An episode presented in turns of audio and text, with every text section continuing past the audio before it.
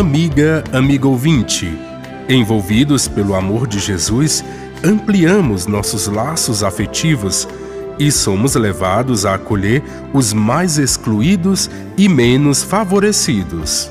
Mateus, no capítulo décimo de seu Evangelho, versículos de 34 ao capítulo 11, versículo 1, após apresentar as instruções aos missionários, conclui com alguns ditos sobre as consequências do seguimento de Jesus na família e no mundo e sobre a acolhida dos missionários.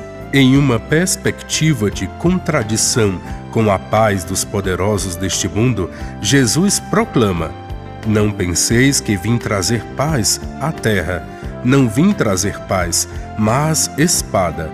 A paz de Jesus não é como a paz do mundo oprimido pelos poderosos, e ele vem trazer a espada da verdade e da justiça que liberta os oprimidos das ideologias deste mundo. A própria família está sob a influência destas ideologias tradicionais e sofre o impacto da mensagem de Jesus, podendo surgir divisões entre familiares. Neste sentido, Jesus também adverte: aquele que ama pai ou mãe mais do que a mim, não é digno de mim, e aquele que ama filho ou filha mais do que a mim, não é digno de mim. O amor a Jesus está acima de qualquer laço familiar. Os laços familiares representam os vínculos mais fortes do amor-fidelidade. O amor a Jesus deve ser prioritário em relação a estes laços familiares. Ele não vem abolir o afeto familiar, Contudo, vem libertar dos laços familiares tradicionais que refletem mais os interesses terrenos do que o projeto de Deus, pela comunicação do amor divino abrangente, além dos limitados laços consanguíneos. O seguimento de Jesus supõe um compromisso destemido. Esta opção de seguimento implica em perder a vida neste mundo para inseri-la na eternidade, vivendo para Deus.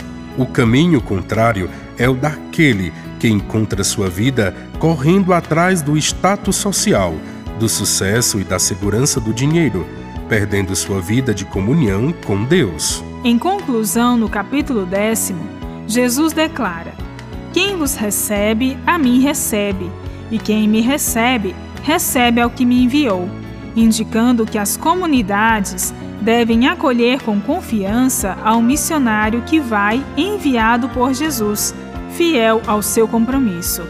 No início do capítulo 11, o mestre parte para evangelizar em outra parte.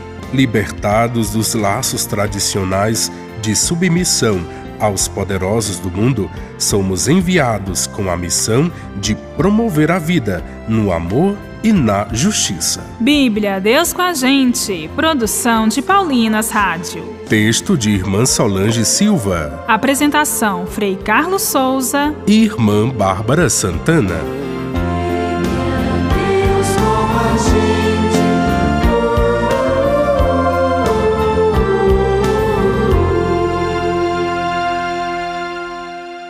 Você acabou de ouvir o programa Bíblia Deus com a Gente, um oferecimento de Paulinas, a comunicação a serviço da vida. É tempo de buscar a verdadeira paz que vem de Deus com a nova música Acalma Tempestades de Jô de Melo. Te adoramos, tu és grande e poderoso, a tua voz acalma a tempestade e glória ao Rei dos Reis. Ouça agora nas plataformas digitais um lançamento Paulinas Comep.